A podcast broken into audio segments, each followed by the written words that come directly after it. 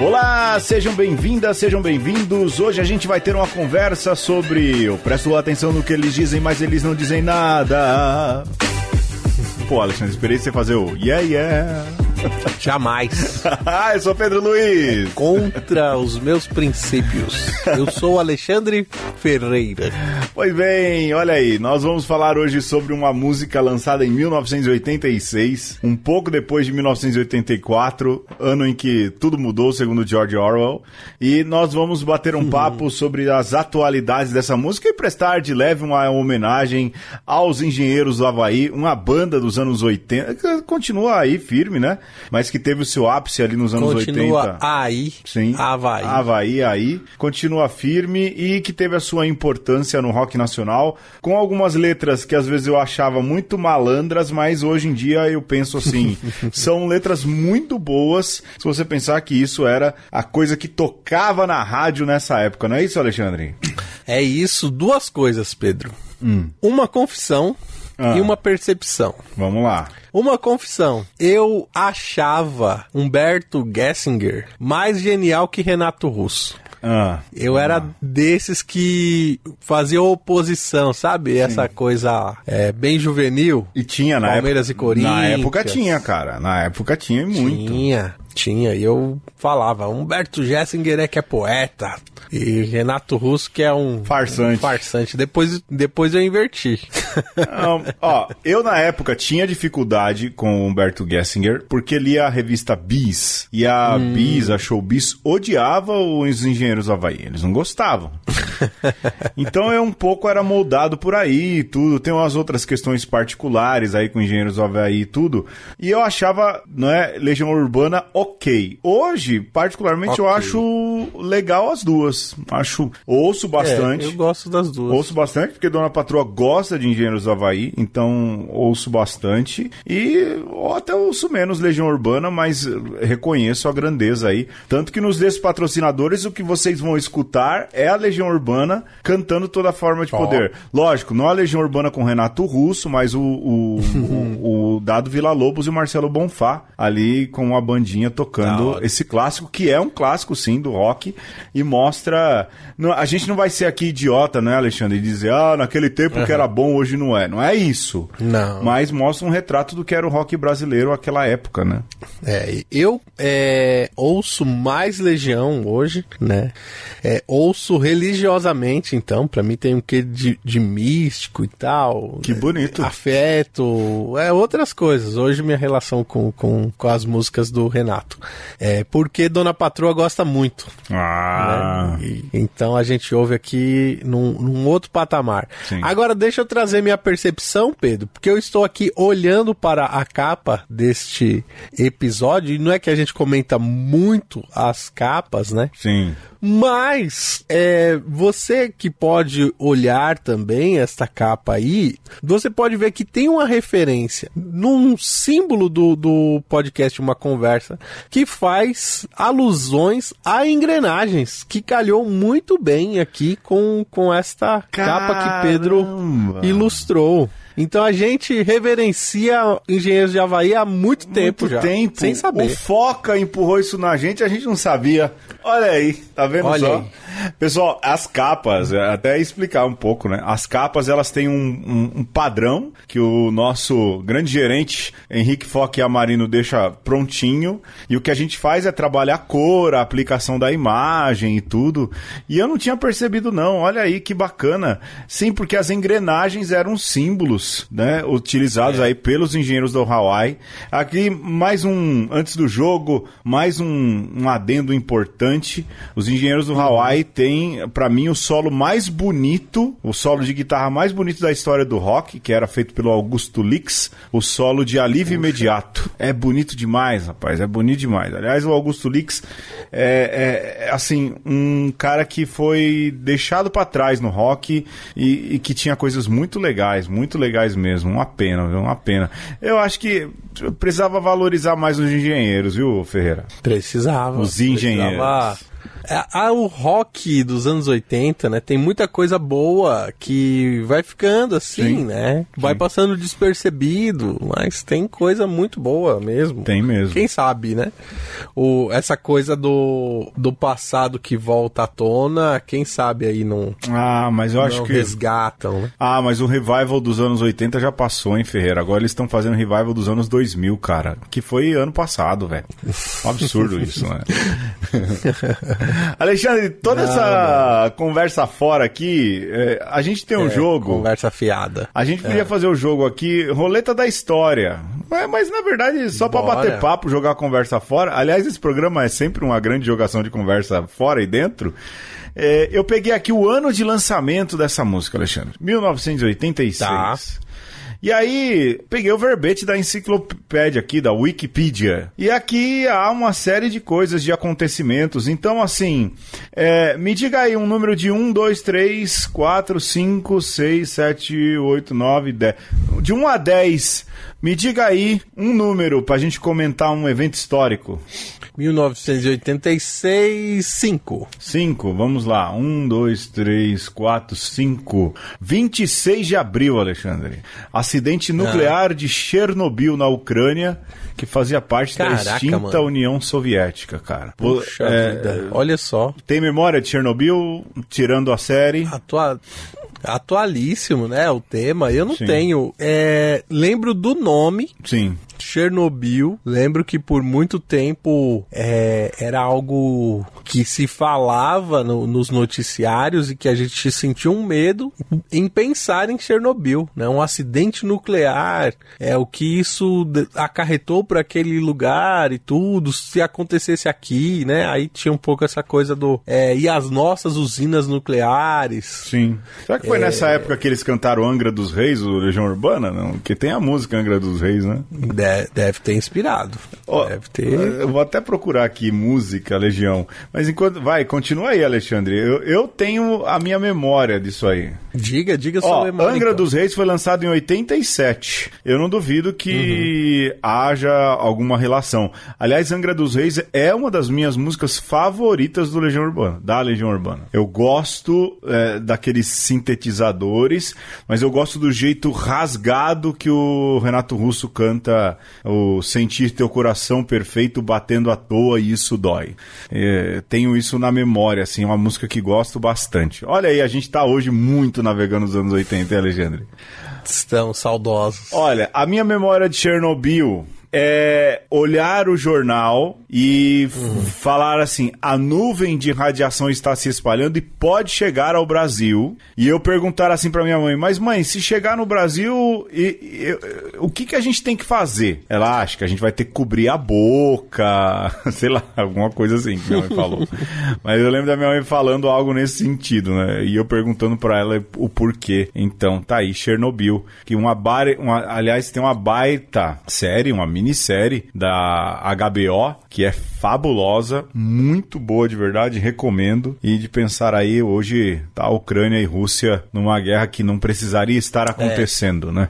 Olha, mas falando em Chernobyl, falando em Ucrânia e Rússia, é bom lembrar que Chernobyl aconteceu lá o acidente nuclear, é, hoje é um, um lugar inabitado, né?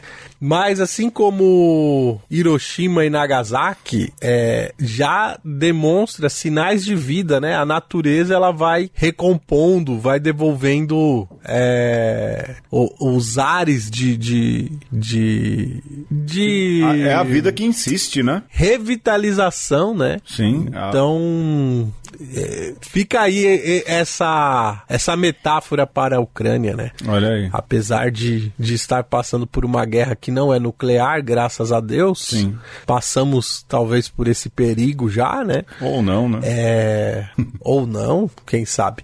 Mas que, que a gente possa lembrar disso, que a vida ela insiste e vence as, as vicissitudes humanas.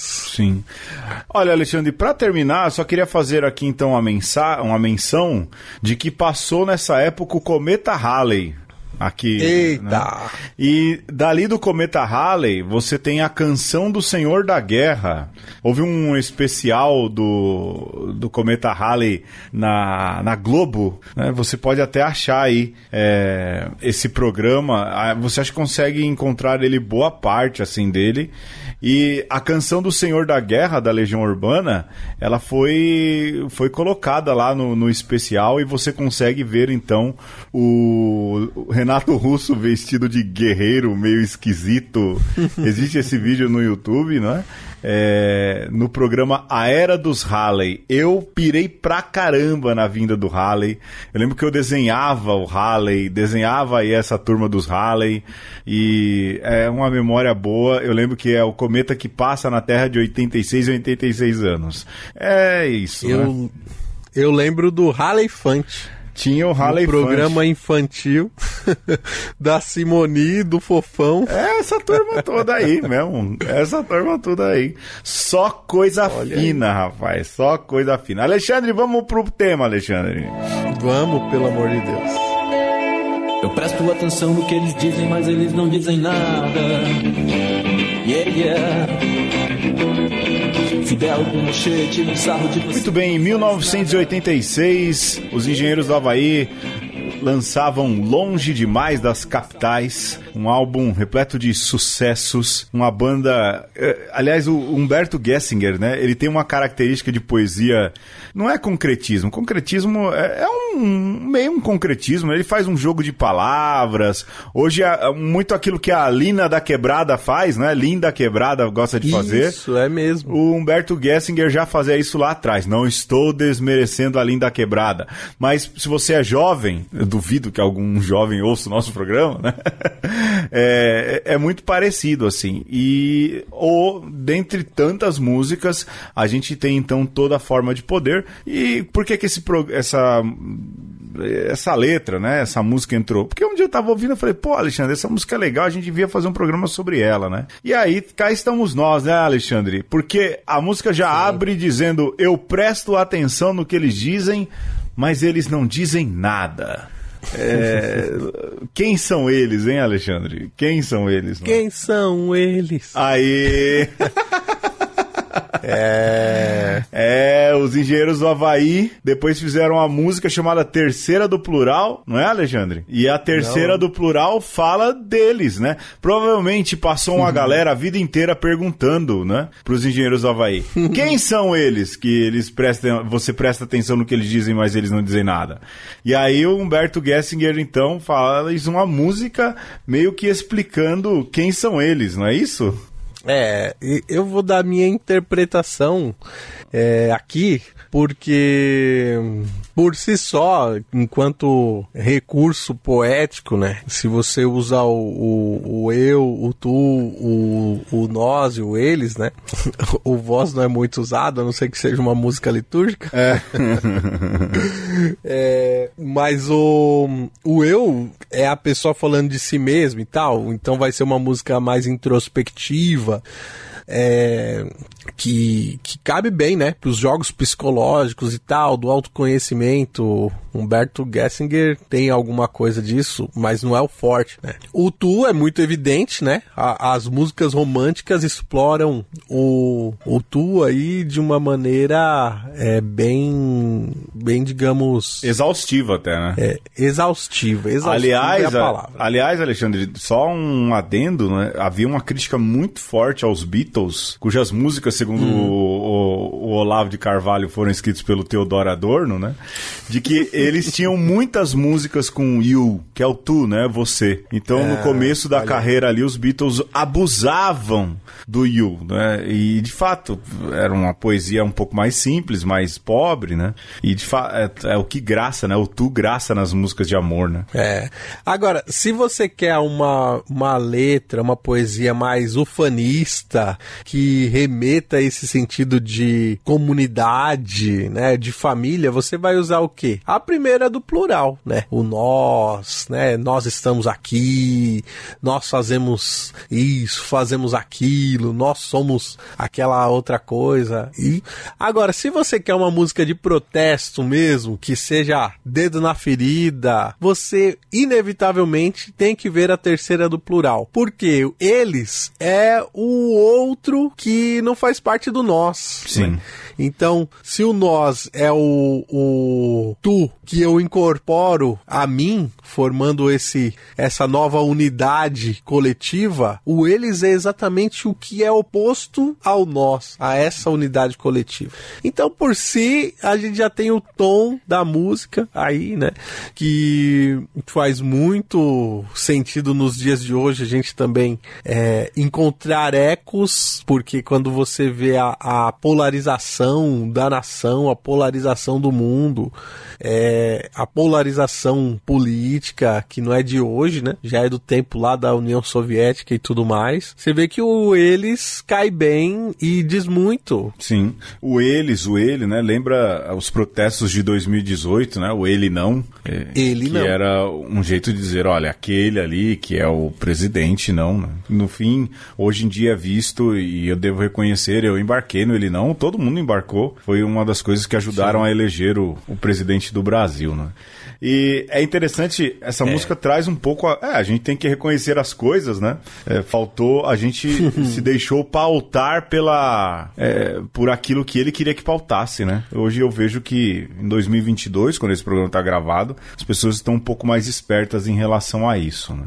É interessante o quanto essa música tem aí a sua questão de, de data, né? Porque ele cita duas figuras históricas aí, né? Fidel e Pinochet, que tiram sarro de você que não faz nada. Aqui é interessante, porque mostra um, um, né? é, um tom cer certamente anárquico, eh, não tão partidário, porque Fidel na, na América Latina era o símbolo da.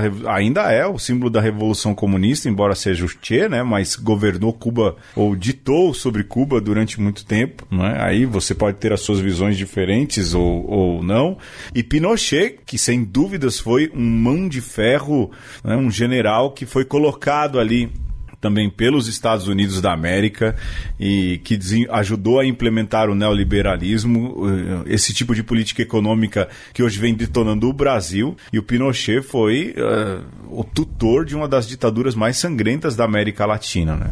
E é interessante que ele Muito coloca os louco. dois na mesma frase, né?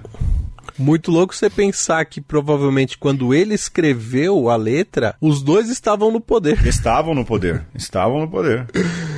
É, então ele tá, tá, tá falando da realidade dele, né? É, é, de jovem brasileiro pós é, ditadura militar, olhando para o, os dois símbolos da, das ditaduras, né? Uma à esquerda, outra à direita, na América Latina, e dizendo, os caras né, tiram sarro de você, né? Que, que não, não, faz, faz nada. nada. né? Então, é, a, essa ideia do nada que se repete também, né?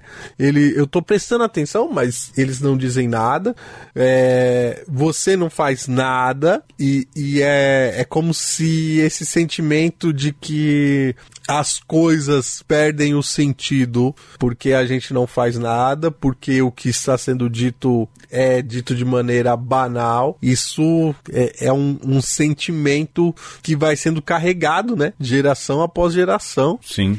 E, assim, há uma, uma, uma ligação com o fato de que o Gessinger era um homem do sul, longe demais das capitais, né, dos grandes centros. Aliás, era interessante que esse movimento do rock vinha justamente de longe, né? Veio do sul, veio de Brasília e tudo mais. Né? É, e aí ele fala que começa a achar normal que algum boçal jogue bombas na embaixada. Talvez, lógico, haviam eventos ali de, de terrorismo. Eu não me aprofundei no sentido histórico da letra, mas aqui há toda uma, uma questão de como o mal vai se tornando banal, né? Eu começo a achar normal esse tipo de coisa. Ah, não, mas isso sempre aconteceu. É, a polícia que mata mais um pretinho na favela, ah, mas isso aí acontece sempre, né? A polícia que vai mas... agindo aí truculentamente, ah, isso aí sempre aconteceu.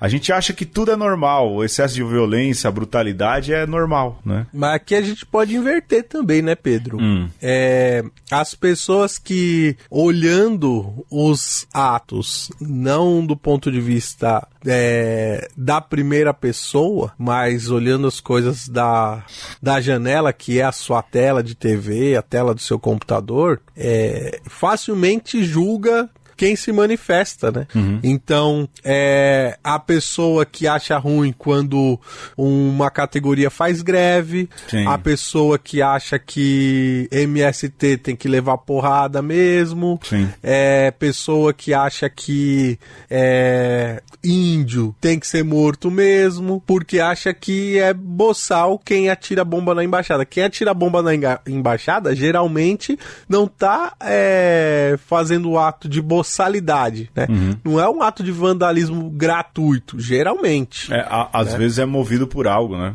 Aqui não, a gente tá, Aliás, não tá entrando no mérito do algo, né? Mas de fato há sempre um, é, um motivo, né? Nem um menino que picha a cidade faz de uma maneira boçal. Ah, não. É, tem muita coisa por trás, tem muita coisa carregada. Então, é, não sei se é a intenção do poeta, mas a gente pode inverter também, né? Uhum. Eu começo a achar normal normal que um qualquer aí jogue bomba na embaixada, talvez está dizendo da minha própria apatia. É, né?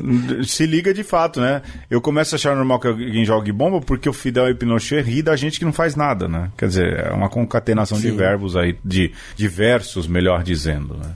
É, e aí entra para aquilo que é o, o, A gente pode perder um pouquinho aqui antes do, dos despatrocinadores, né? Um pouco aquilo que é uhum. é o próprio refrão da música. Se tudo passa, talvez você passa por aqui, passe por aqui, me faça esquecer tudo que eu vi. Bom, aqui talvez seja uma referência a alguém, né? O amor que faz a gente esquecer do é. sofrimento, né?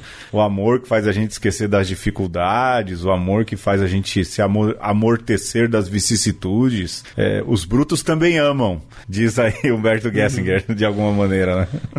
É um, um jogo de, de palavras muito legal, né? Bem característico porque... do poeta, né? Do, do Humberto. Né? Muito né? característico. Muito característica do Humberto. Porque ele tá jogando com a palavra passa, como quem diz: Olha, isso vai passar, né? Uma mãe que diz para um filho: Filho, calma, essa dor vai passar, né? Esse ralado no joelho. E ele subverte isso quando usa: talvez você passe por aqui. Então, aquilo que passe vai embora, aquilo que passa que eu quero ver, né? Então, se tudo passa, você pode vir. Se tudo vai, você também pode vir. Esse movimento quase de uma onda no mar do Havaí, né?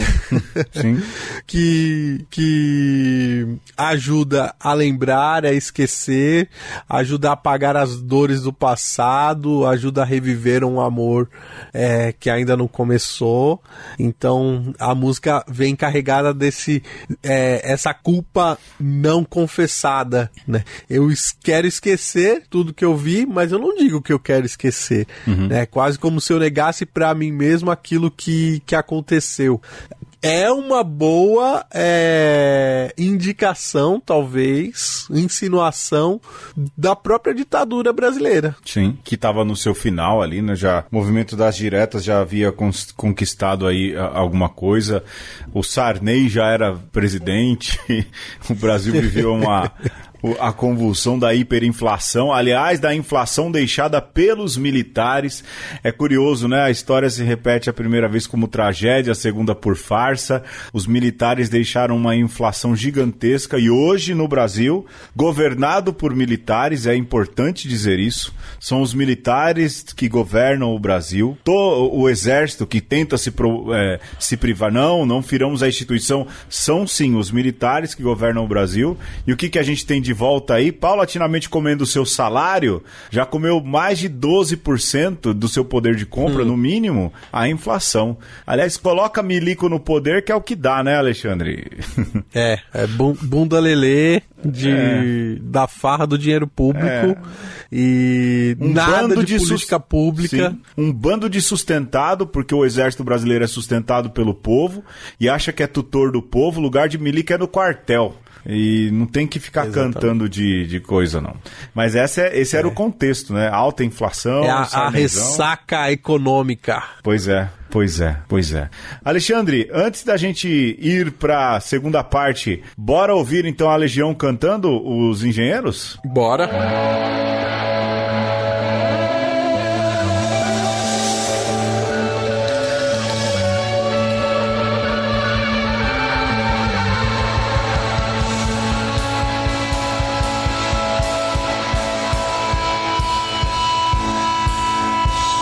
Presto atenção no que eles dizem, mas eles não dizem nada. Yeah, yeah. que não chega que tiram sarro de você que não faz nada. Oh, eu começo achando mal que algum boçal atire bombas embaixadas. Yeah, yeah. Oh, oh. Se tudo passa, talvez você passe por aqui e me faça Esquecer tudo que eu vi se tudo passa. Talvez você passe por aqui e me faça esquecer. Toda forma de poder é uma forma de morrer por nada. Yeah, yeah. Toda forma de conduta se transforma numa luta armada. História se repete, mas a força deixa a história mal contada. Nada, não. Se tudo passa, talvez você passe por aqui e me faça esquecer tudo que eu vi. Se tudo passa, talvez você passe por aqui e me faça esquecer. Mas é fascinante, deixa a gente ignorante fascinada. Oh, oh, oh. Já de esquecer que a coisa toda tá errada. Ei. Eu presto atenção no que eles dizem, mas eles não dizem nada, nada, nada, nada, nada, nada, nada. nada.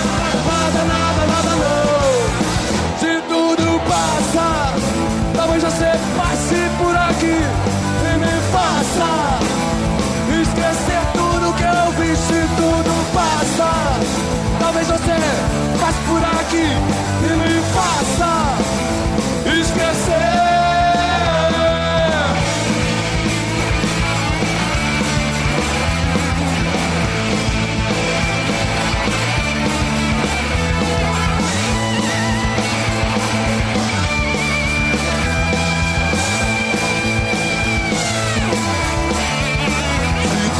passa. Talvez você passe por aqui e me faça esquecer tudo que eu vi. Se tudo passa, talvez você passe por aqui e me faça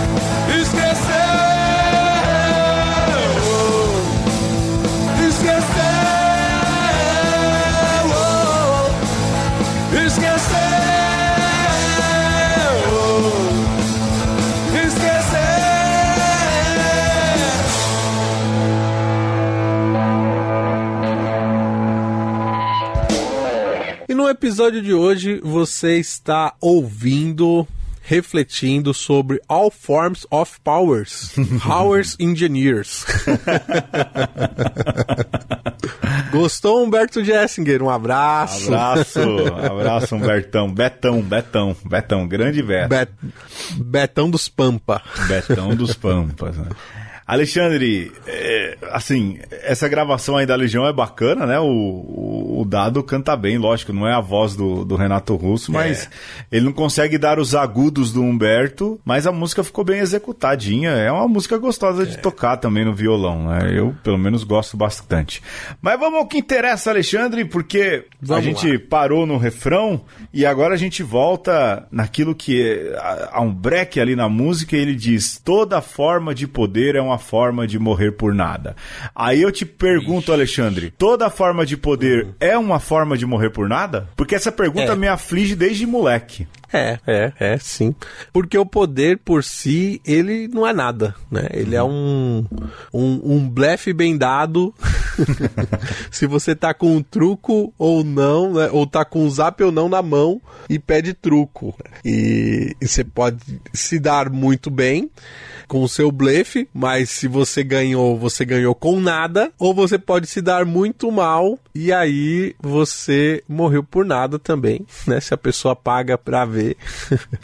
então, é, há toda forma de, mo de morrer aí, ou melhor, essa toda forma de poder instaurado no mundo hoje tem mais a ver com o nosso medo de morrer, né? Uhum. É, do que propriamente com, com a, o, o poder efetivado, né? Sim, e se a gente olha hoje em dia, não é, esse culto a personas da política, né? Sobretudo a extrema direita trabalha isso muito bem, né? Essa esse culto a personalidades, como era o Trump no, nos Estados Unidos, como é o presidente hoje em dia, como é o Vladimir Putin também na Rússia, esse culto a esses tipos de pessoas, né? Porque essas, essas essas hordas que vão atrás, elas são capazes de morrer para que essa galera se mantenha no poder, não é? Um culto mesmo a personalidade. E no fim é um morrer por nada, né?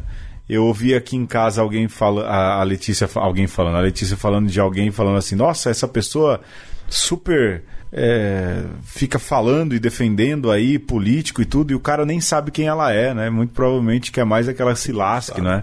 Toda forma de lutar por esse tipo de coisa, e não lutar por um projeto, lutar por pessoas, toda forma de, de se lutar por projetos pessoais e não lutar por um por um crescimento coletivo, no fim vai ser uma forma de morrer por nada. Porque aquela pessoa vai se dar bem, ou aquele grupo vai se dar bem, mas não o coletivo vai se dar bem, não é? E no fim é um morrer por eu nada. Fico, né? Eu fico pensando né, nessa guerra que a gente vive também na periferia do jovem que vê um tênis de mil reais e se alista, né, na no exército da, do crime para conseguir uma grana para poder comprar esse tênis, para poder ter um status e acaba morrendo, né, da bala da polícia. Sim. De alguém que se armou e, e, e ceifou a vida de mais um, um jovem periférico. Morreu por nada, né? Morreu pela, pelo cifrão da virgulinha lá do, do do design do, da marca. E, e, porque acha que é um poder que é, porque acha que ele vai ser considerado melhor por conta daquilo. E no fim aquilo não vale a vida mas acha que vale. E, e é, é, uma guerra tão insana quanto qualquer outra. Você pensa aí também no dia de hoje, você tem uma mega operação da, da Prefeitura de São Paulo, do Estado de São Paulo uhum. e sua polícia lá na Praça Princesa Isabel. Sim. Que tem. é, é, curioso, um né? marcos a, a estátua do Duque, Duque de, de Caxias. Caxias. cara, que a, aquela aquela, aquela, aquela praça é um absurdo em todos os sentidos, né? Nos Campos Elíseos, né? Nos Campos Elíseos. Você vê o nada se acumulando, Pedro, né? Sim. O nada que é a Prefeitura de São Paulo que não, de fato, não quer resolver o problema do tráfico, né? Ou melhor, o problema da indigência. Uhum. Ah, o nada do governo do estado que não quer resolver o problema do tráfico, né? Que de fato é uma questão de segurança pública é, os símbolos pátrios, que é um, um nada colossal. Esses, esses particularmente são, né? Porque, de Pois fato, assim, é, é- é absurdo, é absurdo, assim, é, o, o combo da, da branquitude e da, eli, da elitização da história no Brasil, né? O que mostra também o quanto o, o povo, o quanto aqueles que são mais simples são apagados e deletados da história e fica só o violento, fica só a elitista é, e é o que sobra, né? E, e, assim, a indigência hoje em São Paulo reside naquela que supostamente foi a responsável por benevolência em abolir a escravidão no Brasil, né? É, vamos seguir em frente. aí- Ah, vai, vai lá, vai lá, vai lá. É, só pra dizer, né, que aí você tem os descendentes do- dos, entre aspas, libertos, numa situação degradante ali naquela praça, e o Estado é, fazendo um, um- um grande teatro, né? De que, olha, estamos fazendo aqui agora alguma coisa. E, e quando você olha, você sabe muito bem que é, a Cracolândia estava nas ruas escondidas Sim. foi colocada ali naquele palco para que esse teatro acontecesse, para alguém poder dizer, olha lá, estão fazendo alguma coisa. E Não duvido nada que é, é, da noite pro dia alguém diga, conseguiram, acabaram com a Cracolândia. É, que ser- bonito. Vai ser o mesmo. É, ou vão acabar exterminando todo mundo, o que não é difícil, porque começa a achar normal que algum boçal jogue bomba aí na embaixada. Eu volto naquele, naquela história, né, da banalização do mal acontecendo, e- mas eh, hoje aceitando muito mais a, a sua interpretação. Mas a gente vai achar normal que a polícia chegue lá e acabe com essas vidas humanas, que são, na verdade, é, pedaços de Cristo ali, ou o próprio Cristo espalhados na indigência. A gente precisa lembrar muito bem disso. Ah, mas Jesus não falou dos drogados. Então, mas você acha, né? Eu estou usando drogado aqui uma- uma- um, um termo bem negativo, né? Mas quem fala vai falar. Jesus nunca falou dos drogados, mas você acha que ele estaria Exatamente. é, eles não estariam nesse discurso de Jesus, né? Em qualquer um que seja, que fale de, de excluídos, né? Daqueles que estão fora. É fogo. Vai, Humberto Gessinger. Porque aí, Alexandre, ele diz: toda Vai. forma de conduta se transforma numa luta armada. Aqui eu lembro conduta Exatamente. Foucault, né, Alexandre? É, a a- a- a- aquela tentativa de você controlar o sujeito na sua conduta, né? Naquilo que há de mais íntimo. né?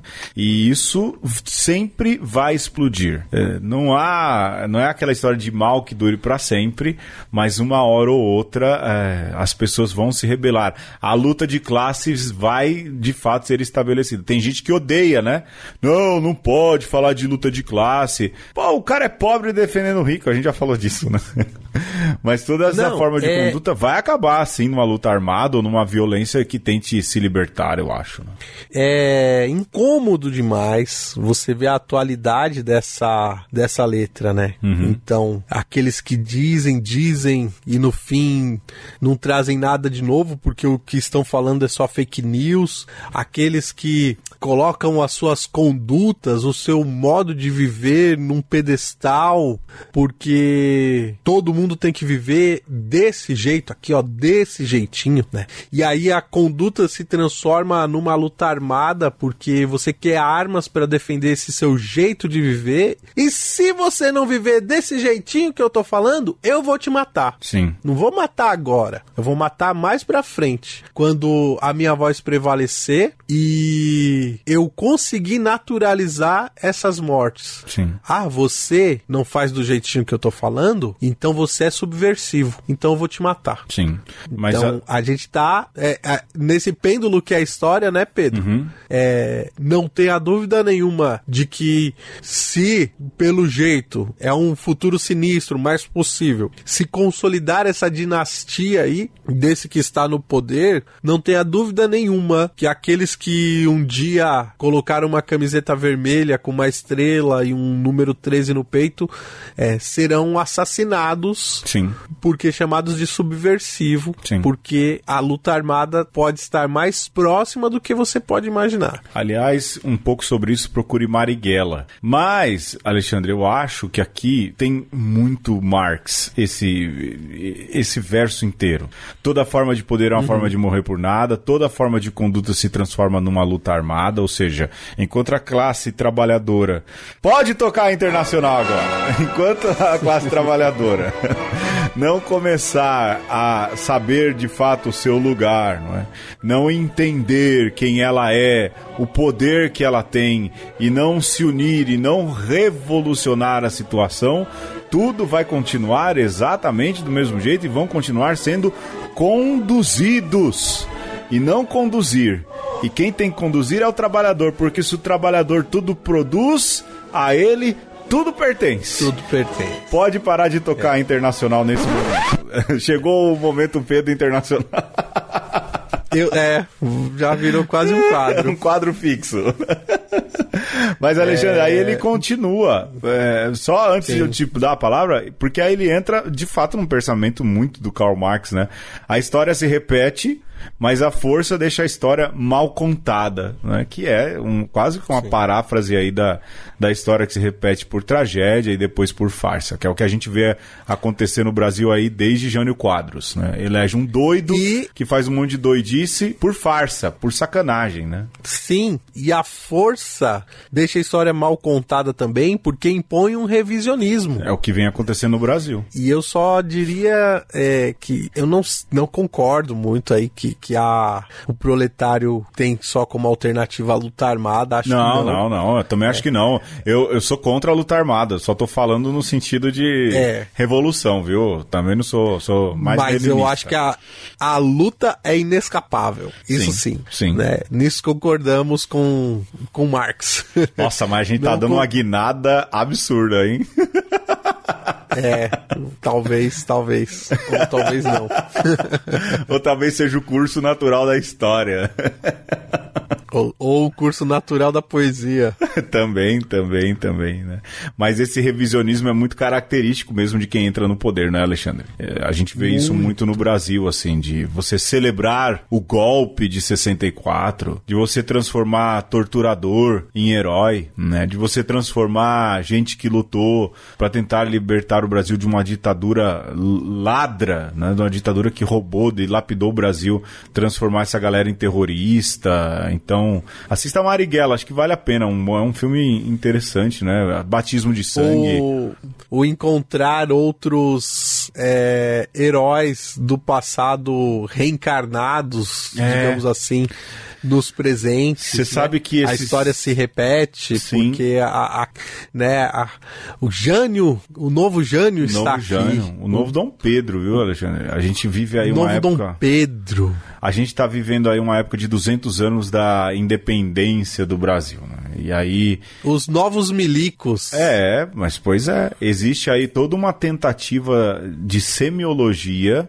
de ligar o Bolsonaro a essa figura é, de um grande libertador que vai nos trazer a independência. Esses dias a Lilian Schwartz, aquela que é da Companhia das Letras, postou uma foto dessas dessas papagaiadas de moto aí que o presidente faz, não é? E uma foto que eles postaram. E ela fez ali uma, uma ligação com um quadro da independência, não aquele do Pedro Américo famoso, um outro quadro. E Alexandre, é espantosa a semelhança é, da imagem, sabe? Em colocar Semiológica. ali- semiológica de, de como coloca ali o presidente como libertador, as figuras tal. Pode ter sido proposital? Pode. Pode não ter sido e seja só uma análise dela? Pode também. Mas essa galera graça por esse tipo de coisa. E uma coisa que o Brasil precisa ficar muito atento agora, em 2022, é de que modo vai ser celebrada essa independência. Já pediram o coração de Dom Pedro, né? Para trazer para o Brasil. Então a gente precisa prestar muita atenção nessas celebrações e de como a história vai ser mal contada né, nesse tempo, nessa época em que nós estamos vivendo. Uh, vamos à frente, Alexandre? Vamos à frente, vamos à frente. Aí tem lá de novo o refrão e tudo, e para mim um dos versos mais gessingerianos, mas mais interessantes, porque a gente já discutiu sobre isso algumas vezes, não é? Que o fascismo é fascinante e deixa a gente ignorante e fascinada. Tá aí, hein, Alexandre? A estética é. fascista, né? Rapaz, é, você fica pensando aqui, né? O fascismo fascinante.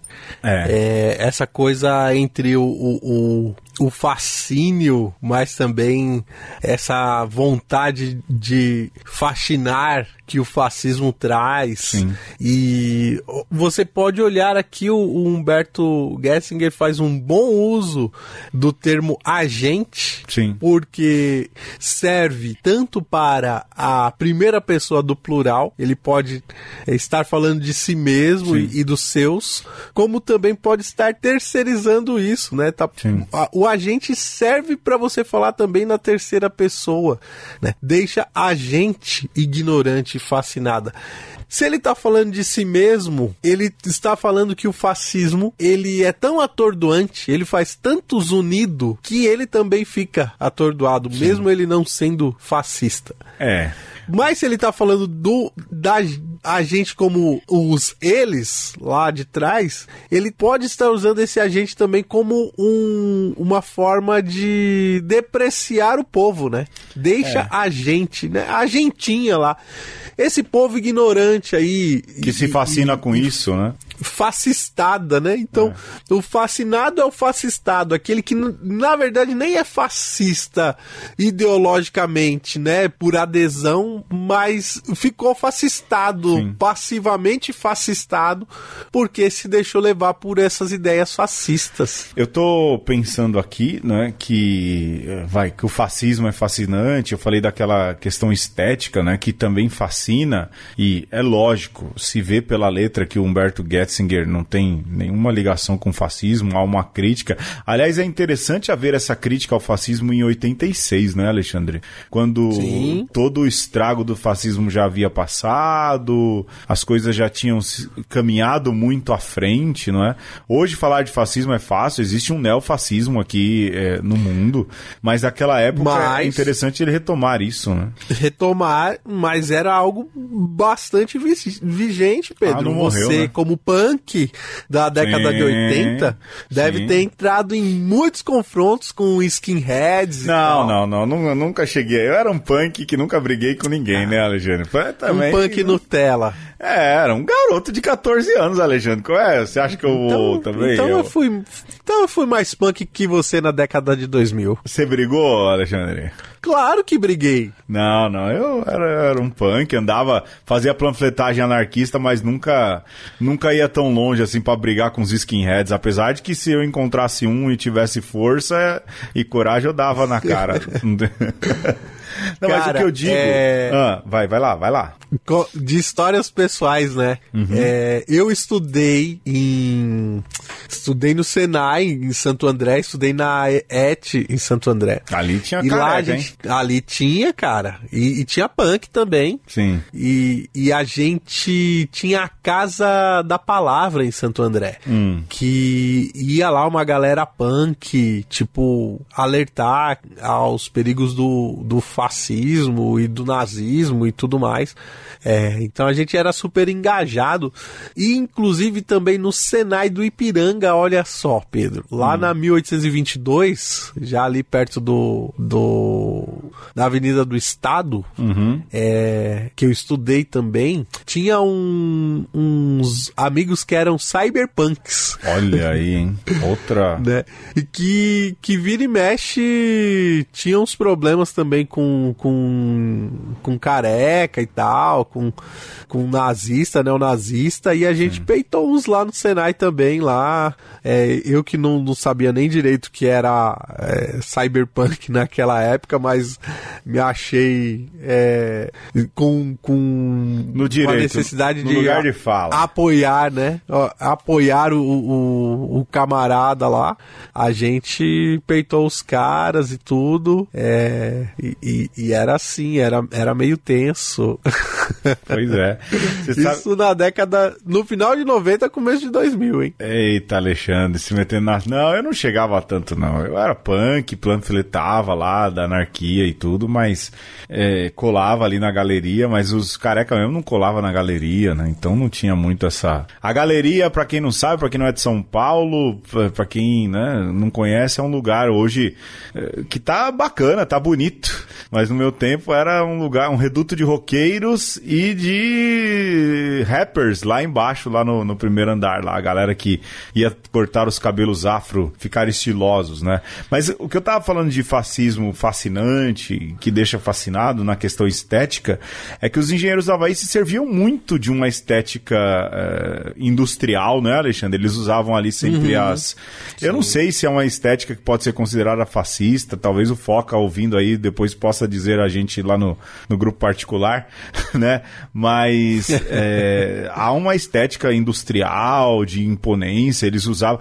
Talvez, eu acho que os Engenheiros do Havaí era a banda que melhor usou a linguagem visual, eles sabiam fazer isso e fazer muito bem, né? Nas capas dos discos e tudo mais, naquilo que era uma marca registrada deles, era o Brasil, é, a bandeira do Brasil, ou pelo menos o círculo, né? Da, da bandeira do Brasil dentro de uma engrenagem. Eles conseguiam fazer bem essa questão de linguagem, não é?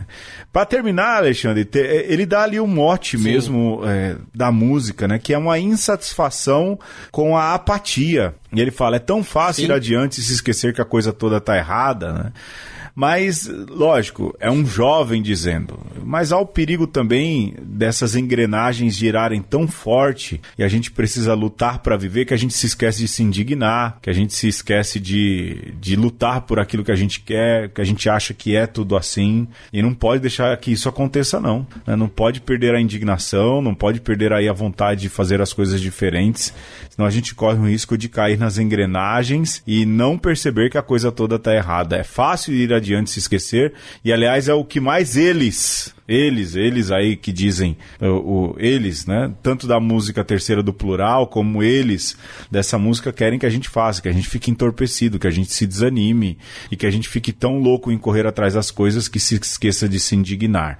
O Padre Zezinho tem aquela música no alto dos seus 15 anos, no alto dos seus 20 anos, no alto dos seus 30 anos, e ele fala lá pro velho, né? Que pena que você já não tem mais coragem de lutar. É nada muito diferente o Padre Zezinho fazendo aquilo que fez Humberto Getzinger aqui, né? Que as engrenagens da É. vida vão fazendo a gente perder nossa indignação. Não faça isso!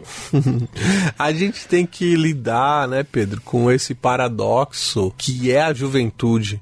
Pensando ali no, no, no Betinho dos Pampas, tendo que se preocupar, né, talvez angustiado com, com um país ressacado economicamente, uma política que parece que é nova, mas na verdade está sendo feita por velhos. né, E desiludido, como é hoje desiludida a nossa juventude, que olha pra, pra política e tem vontade de vomitar, não tem vontade de tirar título. E essa apatia, a gente pode até dizer que ela é compreensível. Né? É compreensível que o jovem olhe pra tudo isso que está aí e vê que de fato a história tá mal contada, que a coisa toda tá errada.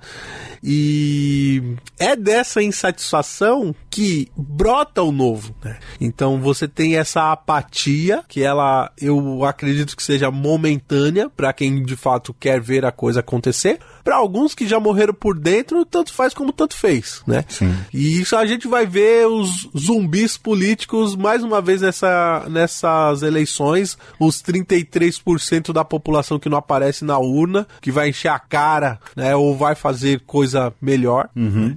Mas vai surgir também, que é muito é, desse movimento pendular da história, vai surgir um novo, que é uma tentativa de fazer as coisas diferentes, que pode ser muito bom, que pode ser de fato revolucionário, ou pode ser também muito nefasto, né? Pode tomar feições muito mais sinistras até do que é o que vem antes. Mas é preciso que esse novo venha e que a gente acredite que o novo possa parir de fato a revolução, porque o que é velho não vai parir revolução desculpa o palavrão, Pedro, porra nenhuma. É. O, o, o velho é a coisa toda que tá errada aí. Né? Então a gente tem que ousar acreditar na juventude, ousar acreditar naqueles que vão dar as novas cabeçadas e dão, vão dar cabeçadas vigorosas, né? Como um, um, um bode novinho que tá testando a força da sua cabeça ali, né? É... Porque quando eu penso naqueles que são, são velhos, é muito fácil você querer. É repetir os erros do passado, sabe? Porque os erros do passado são cômodos também. Ou querer implantar a revolução do passado que não revolucionou Não foi. no passado, Sim. né? E, e aqui eu não tô fazendo nem um- uma uma apologia do Partido Novo, não, viu? Não, muito pelo Nem do contrário. Amoedo. eu só tô problematizando aqui, né? É. E, e botando fé na juventude. Sim. É como diz, eu acredito é na rapaziada, não é, Alexandre? Ou, como diz também Aldir Blanc, Aldir Blanc não, Belchior, na voz da Elis Regina, é você que ama o passado e que não vê que o novo sempre vem. O novo sempre vem. Lógico que não poderia vir agora, eu acredito que não tem como. Na atual situação, não sei, tenho minhas dúvidas, mas a gente precisa fazer algo que dê espaço para o novo vir. E o novo precisa vir porque as coisas já estão embotadas, já está tudo como sempre foi e a gente pode correr o risco de perceber que a coisa toda está errada, mas na correria da vida não fazer o que precisa ser feito. Alexandre, eu paro por aqui. Sim, eu também paro por aqui e só gostaria, Pedro, de fazer um apelo para você que é velho, que tem alguma sabedoria, que adquiriu uma sabedoria com o tempo, é, ajude a parir o novo, né? Abra espaço, né? Você é, você não tá mais na, na posição, talvez não tem mais virilidade nem fertilidade, né? Pra, pra, pra parir, não tem mais nenhum ventre fértil pra parir, talvez. Mas você pode ser uma parteira, por que não? Sim, sem Então, dúvida. ajude a parir o novo. É esse talvez o nosso papel aqui, né, Pedro? De velhos que somos, saudosistas, Pois é. quase uns vovôs Quase uns velhinhos. da, da podosfera. Mas é isso mesmo. O nosso papel é fazer com que o novo venha, que o novo aconteça e que a gente não viva. é, embora a gente tenha falado de uma música do passado, que a gente lembre do passado, mas que a gente lembre também que o novo sempre vem, que a gente possa dar espaço ao novo que vem. Não o partido. Um beijo, Alexandre. Um abraço pra você, Pedro, pra todo mundo que nos ouve e um aperto de mão, né? E um punho cerrado aí, quem sabe junto com o Humberto Gessinger, não sei. É, o vovô Humberto Betinho. Ai que se endurecer sem perder a ternura. E aqui eu queria fazer um adendo, Alexandre, permita-me. Eu queria dedicar esse programa em específico, já que a gente falou de uma música de um gaúcho, para um outro gaúcho muito querido, o seu Paulo Sasso, meu sogro, que faleceu é, no último sábado, na, na- na data anterior à gravação desse programa, e que é um gaúcho muito gente boa e que com certeza hoje sorri no céu, um homem que criou o amor da minha vida e que fez, no pouco tempo que conviver, que convivi com ele, fez eu ser muito apaixonado por ele também, assim, pela pessoa que ele é, pela bondade que tem. Seu Paulo, descanse em paz. A gente se encontra. É isso aí. Todo carinho pra Letícia, pra todo mundo da família do seu Paulo aí. Fiquem com Deus Deus possa consolar aí a cada um de vocês. É isso aí. Até semana que vem. Tchau, tchau.